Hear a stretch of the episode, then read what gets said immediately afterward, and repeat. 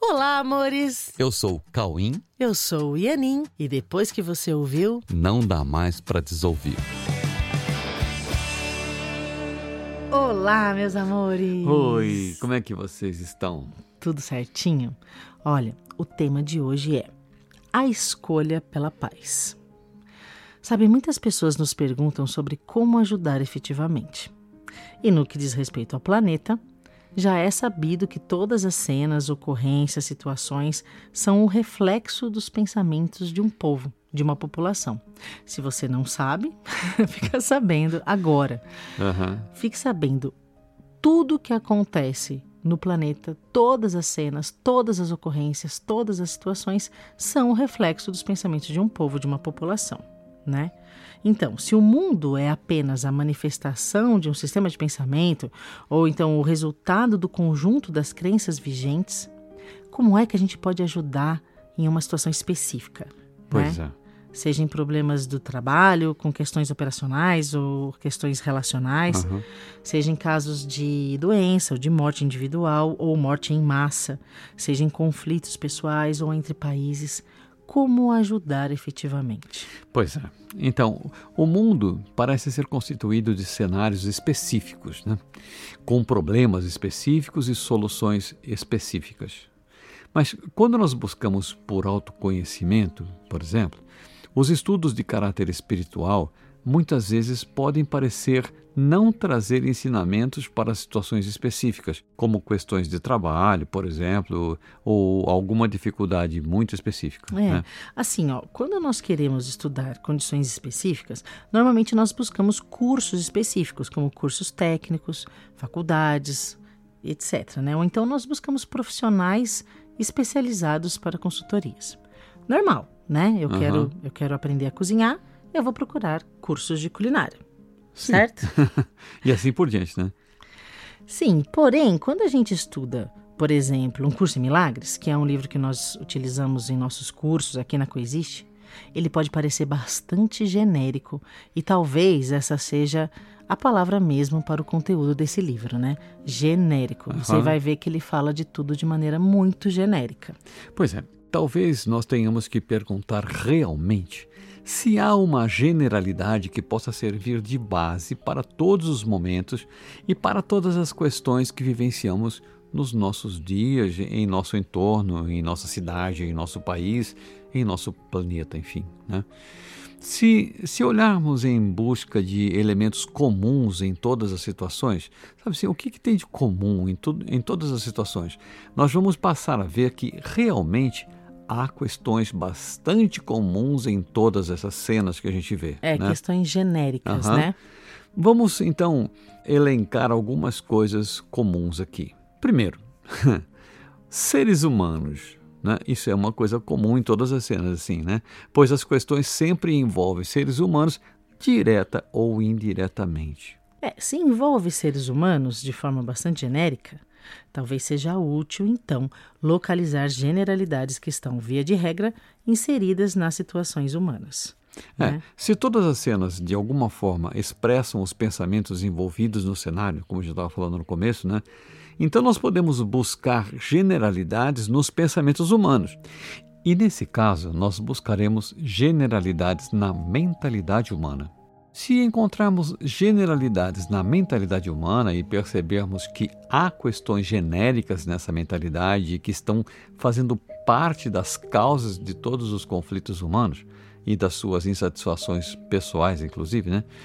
Talvez tenhamos encontrado a saída, uma saída mais abrangente e mais objetiva que possa alcançar soluções generalizadas a partir de mudanças nas bases comuns de todas as questões. Nossa, importantíssimo isso. Então, nós Uhum. temos que começar a observar as questões genéricas para ter soluções genéricas.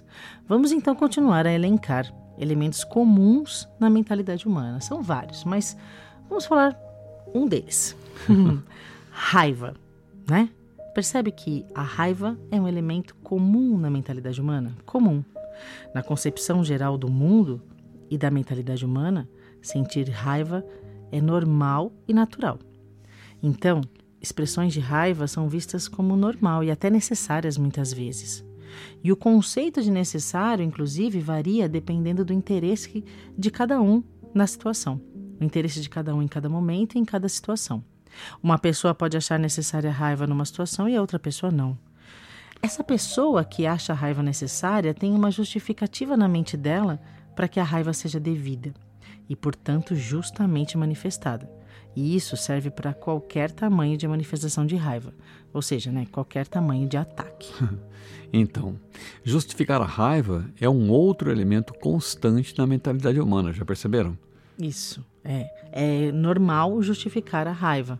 Só que é, assim, é um é. elemento constante uhum. na, na, mentalidade humana. Vocês, a gente assiste todos os dias pessoas justificando a raiva e, portanto, achando o ataque devido na okay. mente dela. Só okay? que assim, dessa maneira, fica claro perceber que a raiva é uma escolha. A raiva é uma escolha. Okay? Uma escolha por defender o interesse e, portanto, é uma escolha. E para defender um interesse que esteja sendo ameaçado, aparentemente se torna muito justo na mentalidade humana o ataque. Né? Você precisa defender alguma coisa que é do seu interesse, que parece estar sendo ameaçado.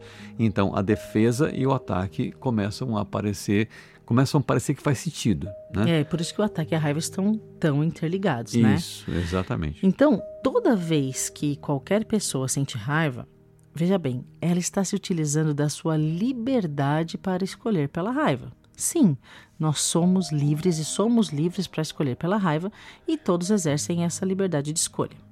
Porém, você precisa saber que você não é escravo da raiva. Você não é obrigado a usar a raiva nas situações onde você aprendeu que você precisa usar. Você pode usar a sua liberdade, a mesma liberdade que você usa para escolher pela raiva, para escolher pela paz. A paz é uma escolha e somos livres para escolher pela paz em todas as situações onde a escolha pela raiva parecia ser inevitável. Pois é. Então, escolher pela paz, pela paz interna e, consequentemente, pela paz na mente, significa rever todas as justificativas que antes você usava para escolher pela raiva. Vamos olhar de novo, porque tem um outro jeito de olhar para isso. Desfazer as justificativas que sempre usamos para manifestar a raiva em nossas palavras e ações é desfazer a pseudo-necessidade da raiva. Desfazer a pseudo-necessidade da raiva na mente humana e, consequentemente, desfazer o equívoco básico de que a raiva pode trazer alguma coisa. Esse é um grande equívoco, a ideia de que a raiva pode te trazer alguma coisa. A raiva não traz nada. A raiva não traz nada. Nada, galera. A raiva não te traz nada. A raiva não traz soluções realistas, objetivas, lógicas, muito menos otimizadas. Na verdade, a raiva não traz solução nenhuma. A raiva deixa a visão completamente nublada e sem condições de visão verdadeira dos fatos.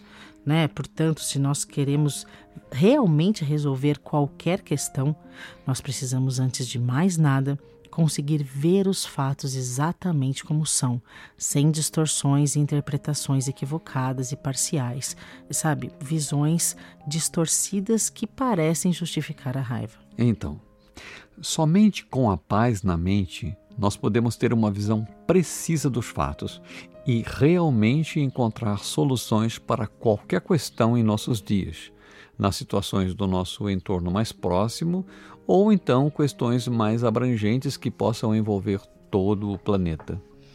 Pois é, cada um que decide escolher pela paz, que decide rever e desfazer os conceitos que sustentam a raiva na mente, está escolhendo por fortalecer a paz na cultura que precisa mudar de forma generalizada para que a paz se instale na mentalidade humana e assim possamos parar de assistir a essas manifestações de raiva de todos os tamanhos e formas que temos visto no mundo. Então, gente, a paz é realmente uma escolha livre.